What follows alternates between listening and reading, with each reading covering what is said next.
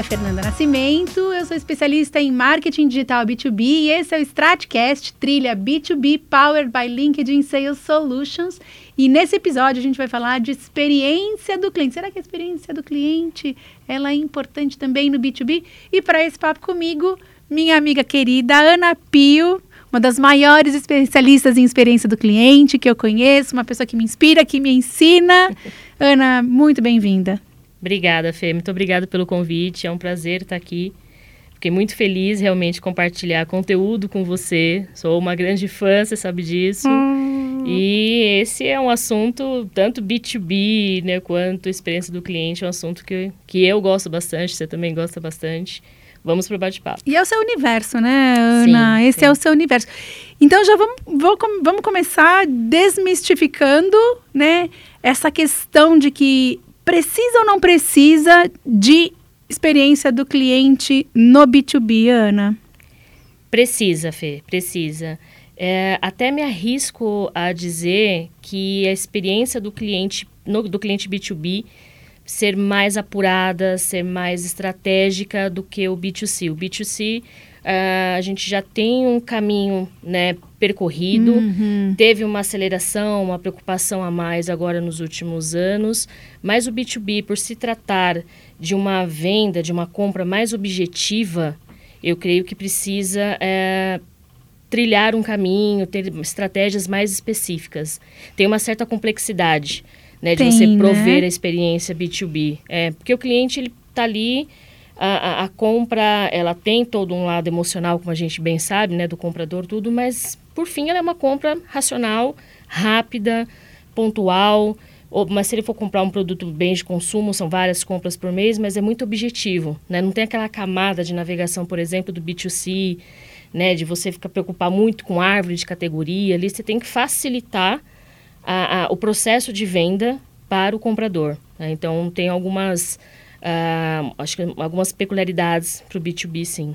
E tem uma, uma, acho que tem uma questão também na, quando a gente fala na experiência do, do cliente no B2C, é que tem emoção envolvida, mas ela é uma emoção diferente, não é uma emoção necessariamente. As pessoas não compram por impulso, por prazer, por status, elas compram porque elas confiam, elas compram porque elas se sentem seguras, né? Mas a gente não pode descartar que tem um, um aspecto ali que ele é necessariamente lógico, né?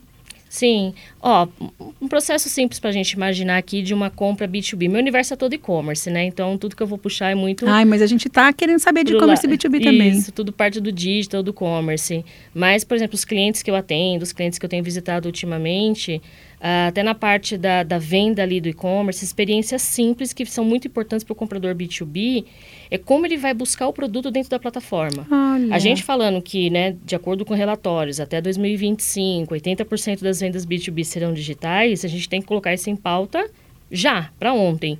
Então, o processo, por exemplo, de busca dentro de uma plataforma de e-commerce B2B, o portal B2B, como eles gostam de chamar, tem a ver muito com a experiência que você vai dar para o comprador.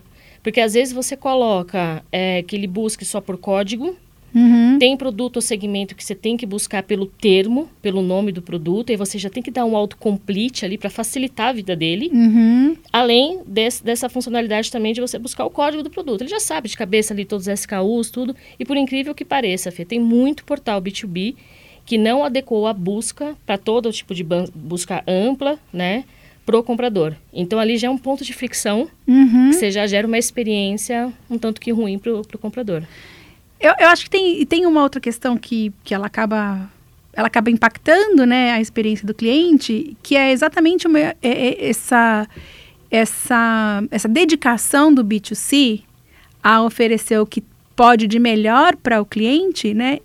Esse cliente B2C que depois vai fazer a compra B2B. Então, ele aprende no B2C a desejar né, novas experiências no B2B. Então, o que você estava falando, né, do, de autocompletar e de, de ficar fácil. E tem uma outra questão que eu acho que ela é relevante também, Ana, ver se eu estou errada, que é como a gente procura os itens, como a gente, a que nomes a gente dá a, aos itens que a gente quer comprar. Porque, por exemplo, tem é, para determinadas... É, categorias ou para determinadas soluções, eu posso chamar aquela solução de um nome e o fornecedor de outro nome, né? Então, porque, por exemplo, eu, se eu vou buscar uma peça, uma peça de reposição, então eu acho que aquilo chama parafuso.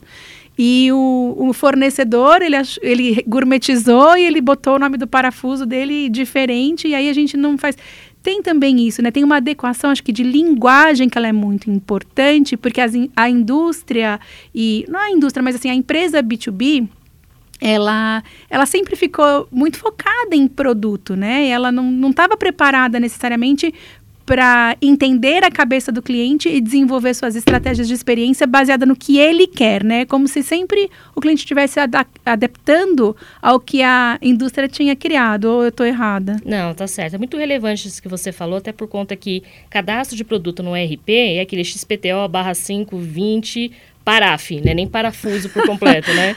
Como adaptar esse, né, esse nome de ERP quando você vai migrar isso para uma plataforma e-commerce? Você precisa de toda uma adequação né? Sem perder a característica, porque depend, dependendo do produto, como peça de reposição, por exemplo, tem essas características, né? De, de modelo, de numeração, mas você tem que adaptar de alguma forma para que você consiga suprir esse seu comprador, que ele compre pelo código se ele já está acostumado, né? Ou que ele suba um Excel, que ele suba um pedido ali em CSV, você tem que estar... Tá, não é o comprador, eu acho, que tem que se adaptar à empresa.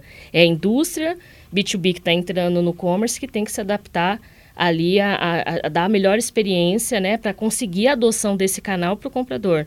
Eu fui numa empresa recentemente que tinha no portal B2B deles quase 95% de adoção. Isso eu nunca vi em B2B nenhum. Nenhum. Sensacional. sensacional a busca eficiente, a navegação, que é muito pouca do B2B. O B2B não fica navegando como a gente no Mercado Livre. Você, como comprador B2B, você quer comprar num portal B2B como você compra numa Amazon, no Mercado Livre, né? Sim. Mas eles adaptaram de uma forma muito legal e teve uma adoção muito legal. 95% é muita coisa. Sendo que acho que era 80 e pouco por cento compradores e quase 10% a equipe de vendas mesmo fazendo o pedido Caramba, pelo cliente. Usando Qual é o grande receio? Uhum. Migrar isso. Né? Como é que eu vou migrar agora para um novo e-commerce? É, vou perder né, todo esse, esse aprendizado que eu tive, todas essas boas práticas que eu tive de experiência, vai cair minha adoção? Não, quero aumentar ainda 2, 3% essa adoção. Então, precisa fazer realmente um estudo uh, de como adaptar né, melhor para que o cliente, né, o comprador B2B ali consiga ter uma experiência fluida, né? E aí tem várias técnicas, estratégias, né, Fê, de, de, de como montar aí um planejamento estratégico de CX para um negócio B2B. É, eu acho que, primeiro, você fazer aquela lição de casa de você desenhar jornadas. Jornada Nossa, do comprador, relevante. jornada do vendedor, qual o ponto de interação entre eles, aonde que está a fricção, onde eu consigo melhorar. Fazer bench com seu concorrente A, com seu concorrente B, com seu concorrente direto, indireto, né? Ver o que eles estão fazendo de melhores práticas. Tem também recentemente atendi uma pessoa também, um, um, um, gerente de TI, que ele, não, mas meus compradores falaram que ali do meu concorrente está melhor. Imagina, olha isso daqui. Mas ele só tem 150 SKUs, eu tenho 3 mil, então minha complexidade é maior. Não, não é. Você só tem um portfólio mais amplo. Sim. Né? Então, assim, copia sim aquela boa prática ali, adapta né, para o seu, pro seu negócio. Então, se desenhar jornadas, várias. Eu não acredito muito no modelo de persona, mas se desenhar jornadas né, para você fazer um discovery, um as como é, um to be, como vai ser. Pô, esse aqui vai ter um ponto de fricção aqui entre comprador e vendedor, né? Usando a plataforma. Como que a gente pode melhorar? Que CX é isso, né, Fê? Exatamente. Vários pontos de interação que você entrega o sucesso para o cliente. E aquilo também, né? Quem diz que quando o cliente está interagindo com a marca, eu sei que ele está interagindo com a marca, né? Eu posso saber, mas assim, eu sei.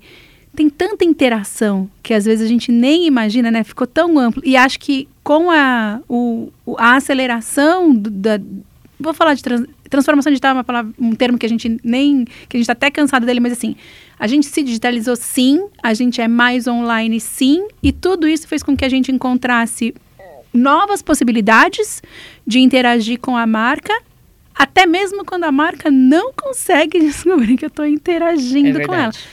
Tem tecnologia para eu para eu acompanhar toda essa movimentação do cliente com a, né, toda essa jornada dele com a minha marca, Ana?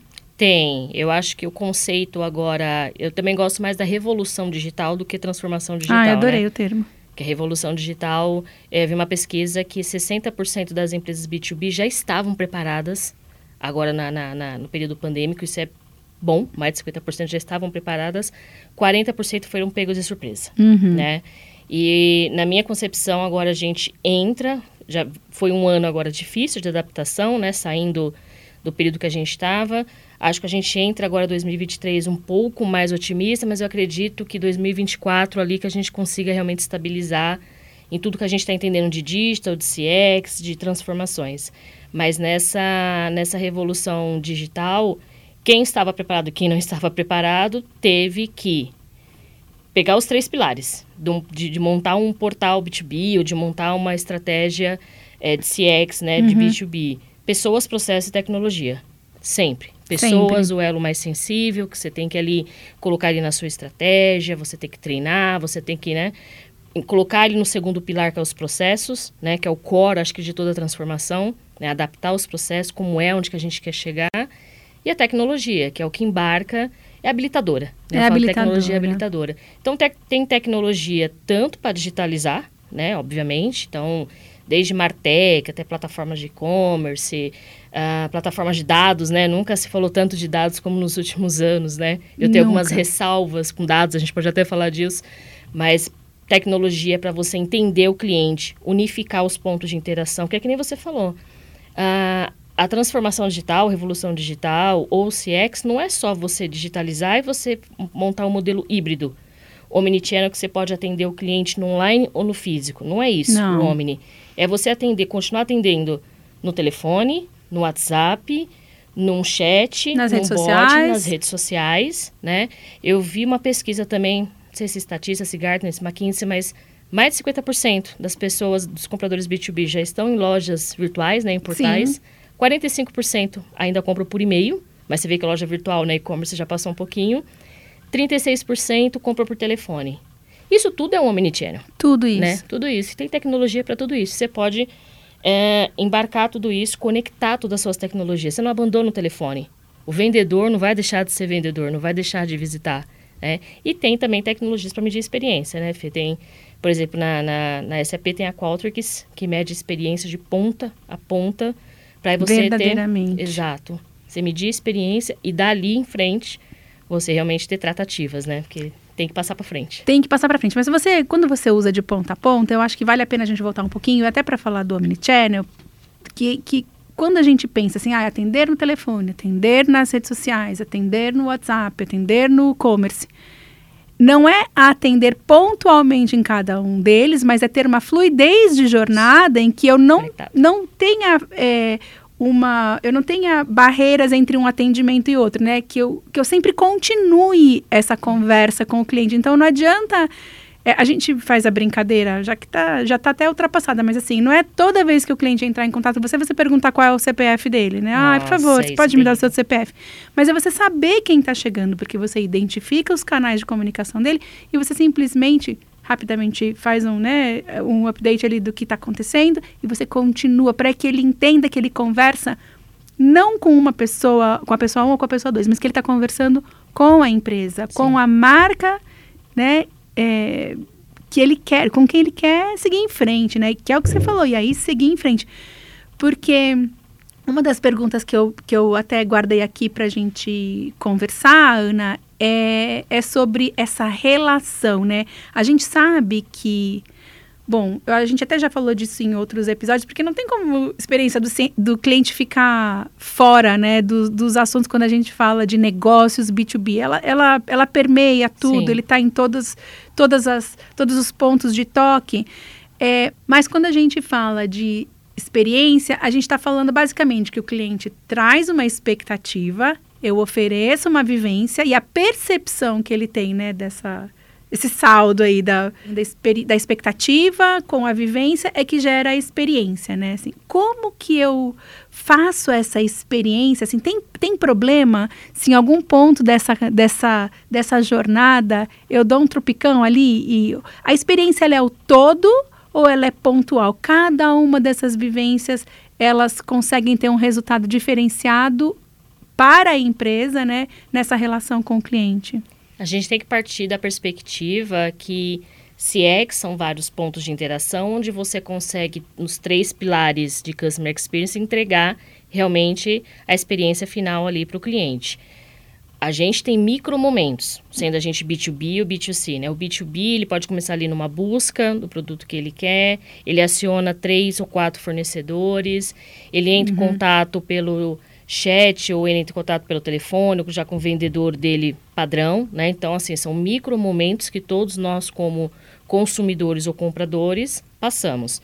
Porém, lembrando que 73% dos compradores já são millennials, que é aquela primeira geração de que entrou Chegou já no tão digital. rápido, né? Chegou tão rápido. Exatamente, quase 80%. Quase Fê. 80%. É muito, né? Muito. E aí, enfim, né? Com um comportamento muito diferente, Muito Da, diferente. da minha geração, por exemplo. Exatamente. Já tem um senso de urgência, já tem um senso de que sabe do que é experiência e já vai para os canais online automaticamente, né?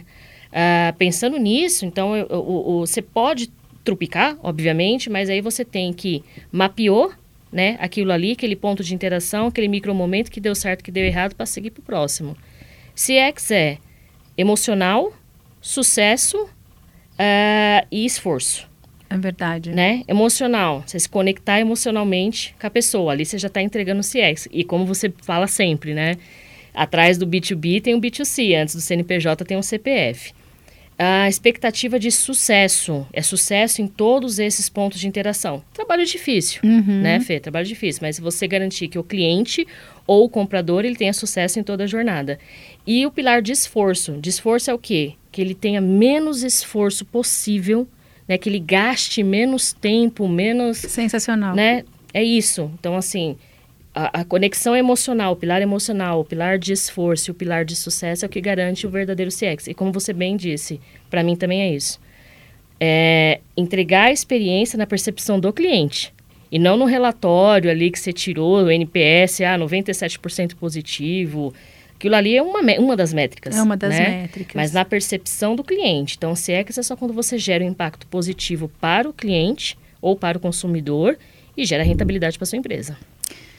Poxa, Ana, você falando dessa forma, né? Assim, eu tô vendo um valor se agregar aí ao longo dessa jornada, né? O cliente paga mais por experiência? Paga. Paga, Paga, mais por né? experiência. Tanto o B2C, a gente é brand lover, né? De várias, Várias. marcas, de várias empresas. E o B2B também. O B2B, ele tem ali a... Dentre os providers, os vendors, todos os fornecedores dele ali, ele realmente, ele... Às vezes está uma diferença muito pouca, né? De uma negociação para outra, ele vai para aquele que realmente gerou mais experiência ali para ele, né? Eu pago por mais experiência, você paga? Pago, inclusive para produto de commodity, viu? É? Nossa, porque às vezes, né, você fala assim, poxa, eu não sei, tem o, essa marca, por exemplo, eu sei que é- o produto dela é commodity, mas Sim. ela, ela apoia uma causa que para mim é importante. Então eu vou, vou fazer uma- uma- um, comentário simples, até para a gente não falar de marcas, mas do lado da- do escritório da gente, da Stratlab, tem uma, uma padaria que eu vou falar para você que não é o melhor serviço da região. Mas todo dia de manhã eles servem café e pão para os moradores de rua. Ah, e eu continuo comprando lá, mesmo que não seja o melhor serviço da região, porque eu sei que enquanto eles estiverem em pé, eles vão absolutamente por causa. E é commodity, né? Porque assim, é, Sim. é o pãozinho com cafezinho, enfim. Sim. Então eu acredito, eu acredito muito. Dentro então também, vai, da gente falar dessa. Você trouxe, acho que tão bem essa questão do da vivência, porque quando e quando a gente quando a gente fala da experiência e a gente fala de canais de vendas e aí a gente volta para o e-commerce, eu fico aqui pensando comigo que esse e-commerce B2B, que muitas vezes ele é um, um catálogo digital do cliente, é, ele tem que tem que agregar valor para ele, né? E tem como agregar muito valor nesse e-commerce, não tem, Ana? Tem, tem. A gente pode até colocar uma um ingrediente a mais aí, né, nesse nesse assunto, porque é um catálogo, é uma vitrine, mas aí tem a camada de experiência que a gente está falando aí e tem também, eu creio, mais importante de tudo, a nosso favor hoje em dia, que são os dados, né? É, toda a indústria que eu converso, qual é a primeira estratégia de vocês? Qual o primeiro objetivo que vocês têm? Conhecer o cliente Uhum. ter dados. Eu não conheço o cliente, eu vendo para revenda, para o distribuidor, para ir depois lá para o meu consumidor CNPJ, né? Então, esse, esse B2B, B2B ou B2B, B2C, né? Uhum. Então, a indústria, por exemplo, o fornecedor, o fabricante, enfim, ele ficou por muito tempo longe, né, Fê? De, de saber quem é o cliente Muito PJ tempo. dele. E o cliente PF, então, nossa, ele Mais não tinha... ainda. É. Então, eu acho que o e-commerce... ah, os portais B2B, como eles gostam realmente de chamar, trouxe ainda essa camada ainda de, é de dados, de você conhecer o, o, o cliente e o que você fazer através dessa montanha de dados também, né, Fê? Eu tenho uma, uma, Uma pesquisa, acho que é da dados. Estatista, é, em 2022 a gente vai fechar gerando, captando e consumindo 97 zettabytes de É dados. muita É informação. muita coisa. Eu nem conhecia esse nome, zettabytes. Zettabyte. É. E aí é um mar de dados. O que fazer para ser assertivo? O que fazer, né? Eu não sou a favor daqueles dashboards, sabe, coloridos, cheio de número, letrinha colorida. Não. 35 métricas, vamos perseguir 28, utopia. Uhum. Né? Eu acho que você tem que pegar ali três, quatro dados ali de, de KPI. Eu falo que KPI importante é o, é o K do que, chave. O que, que vai virar seu ponteiro? Uhum. né? Qual, qual KPI aqui que vai realmente fazer, né, eh, gerar alguma coisa para você, para sua empresa? Então você perseguir aqueles ali e utilizar os dados realmente para um, pra um, pra um objetivo chave. Né? Dados, Fê, já até indo para esse lado de dados, tá? Vamos para os dados, Quase. então.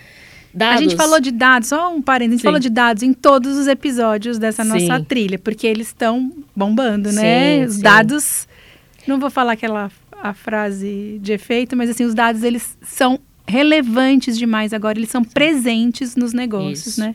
Mas acho que mais do que isso, como tem muito dado sendo gerado, muito dado sendo consumido, é o que fazer com esses dados. O que fazer com eles? né? Porque eu acho que o maior diferencial competitivo que as empresas têm hoje é conhecer o seu cliente.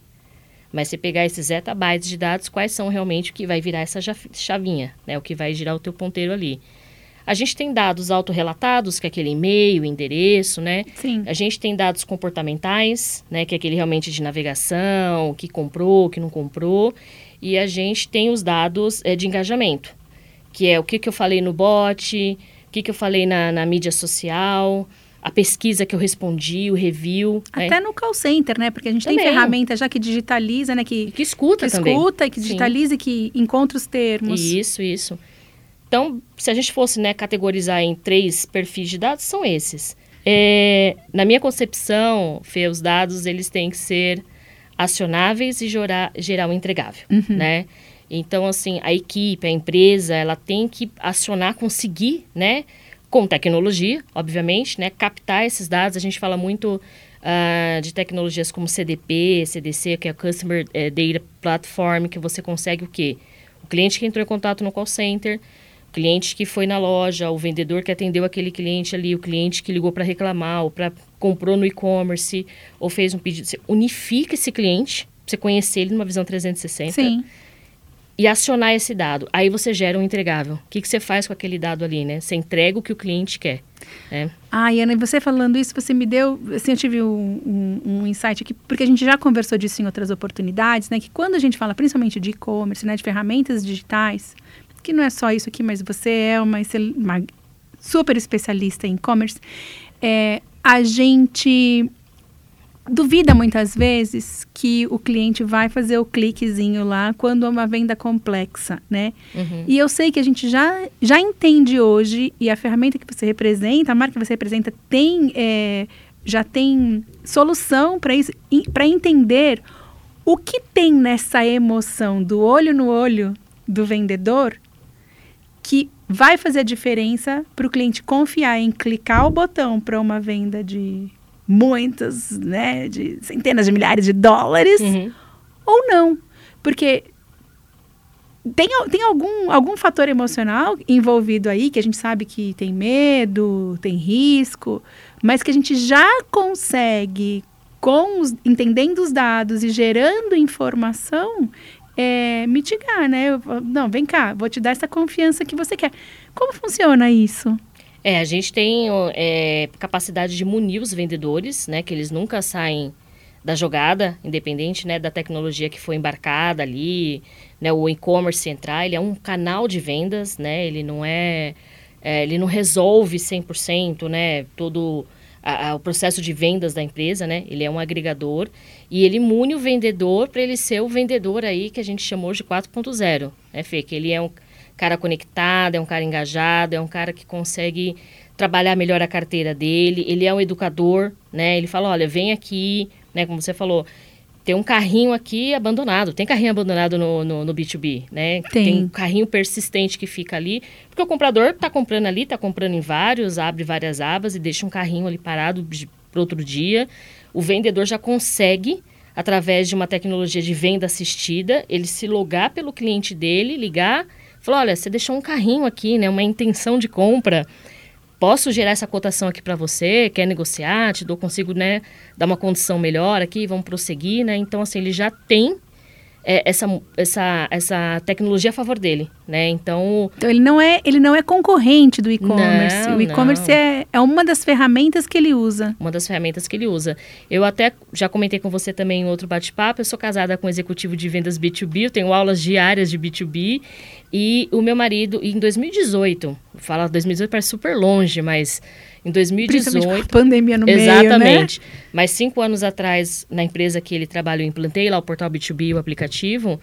E meu marido ganhou uma eficiência tão grande que hoje ele conseguiu dividir a carteira dele entre clientes high touch e low touch. Então, quem é o high touch? Aquele que realmente quer a visita, quer o relacionamento. E o low touch é aquele que ele consegue jogar para o portal B2B, que só liga para ele e fala: Rodrigo, coloquei um pedido aí no e-commerce, tá? vê aí para mim, tá tudo certo. É isso. Então ele conseguiu dos 70 clientes dele roteirizar melhor, uma eficiência de tempo, usando a tecnologia sempre, sempre a favor dele. O cliente só falou, porque o cliente gosta também de manter relacionamento, claro. né? Ó, oh, Rodrigo, comprei pelo aplicativo, tá bom? Tá tudo certo aí? Ele olha ali, abre, né, na palma da mão ali, não, tudo certo, seu pedido.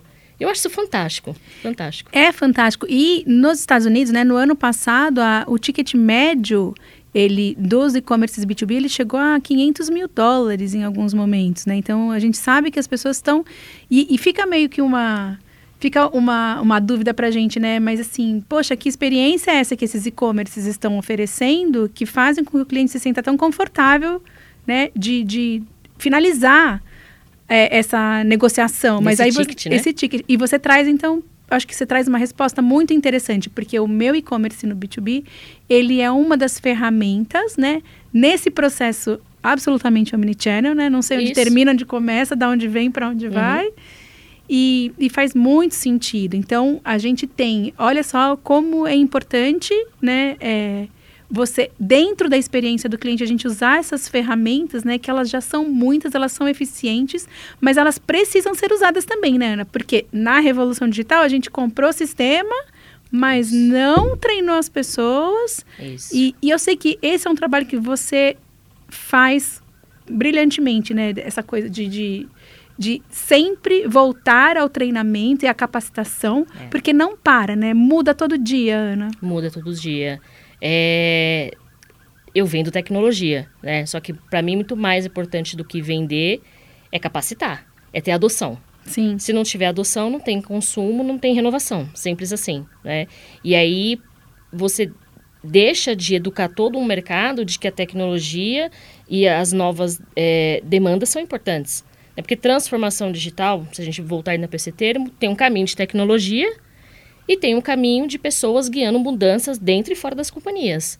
Então você precisa treinar, você precisa capacitar, você precisa contratar talento, né? Porque se houver rotatividade, não leve o conhecimento junto, né? Então você tem todo esse processo realmente de, de mais uma consultoria educacional do que estratégica. Porque estratégia tem você, lindamente, né? Ah. Tem, tem muitas empresas. Mas essa parte educacional realmente de você é, ensinar a adotar a tecnologia. Porque senão vai ser mais um sistema, mais um clique, mais um alt tab ali que vai gerar uma fricção. Aí o, o UX, né? O Employee Experience fica ruim. Eu ia perguntar para você exatamente do IX, né? Onde que eles se separam ou onde eles convergem, o CX e o IX? Eu gosto de BX, sabe? Quando é Business Experience, quando toda a organização está toda envolvida realmente é, dentro desse conceito, né? A gente fala muito do CX, mas tem o IX, tem BX, né? Tem toda essa parte de experiência. É, CX, eu fiz uma pesquisa minha mesmo, Baiana Pio. É, de- isso.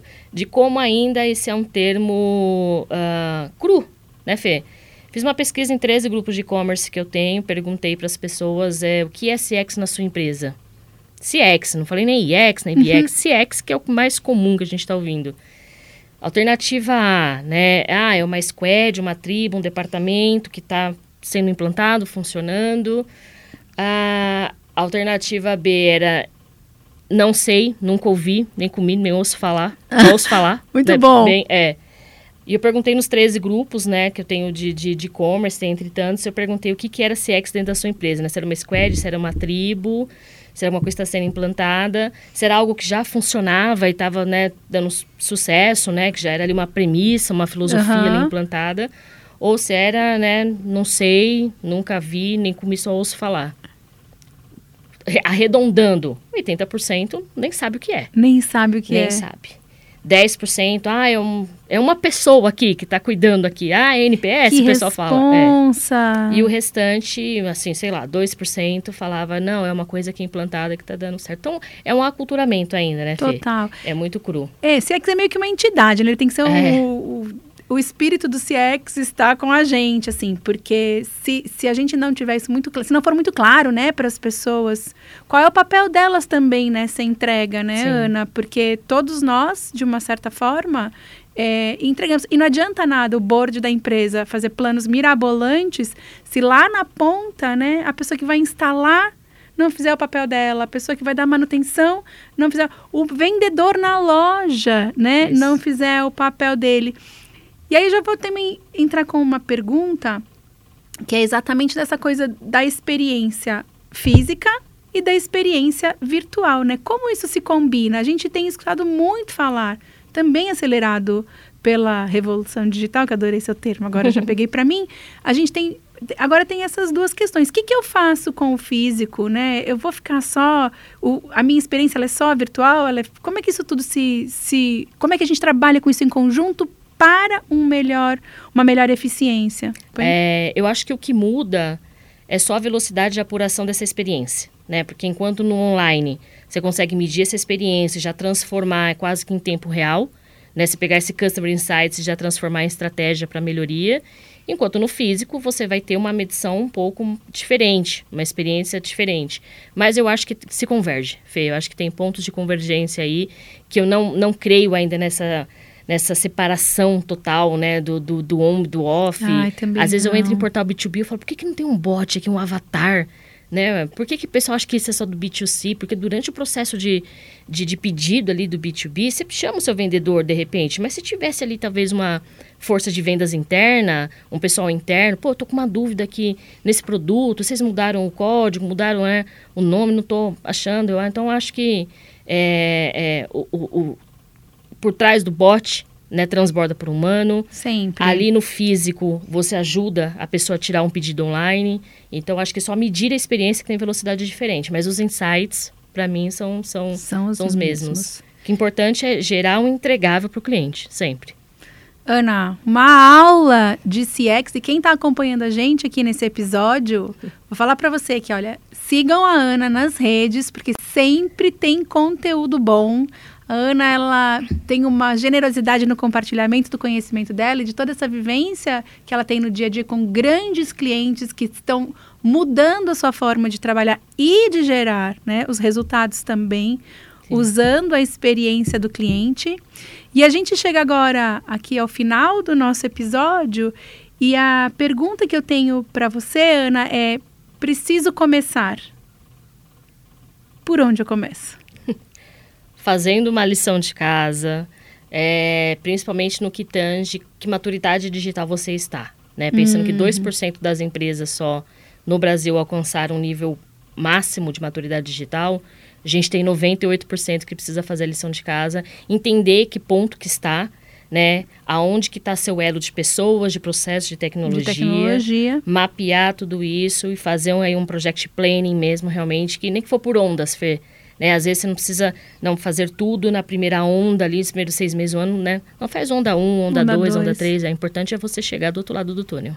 Sensacional. Ana, como é que eu te agradeço, amiga? Imagina, eu que agradeço. Ah, Estou super contente por toda essa lição que foi de CX. É, eu acho que é um caminho sem volta. O cliente é rei.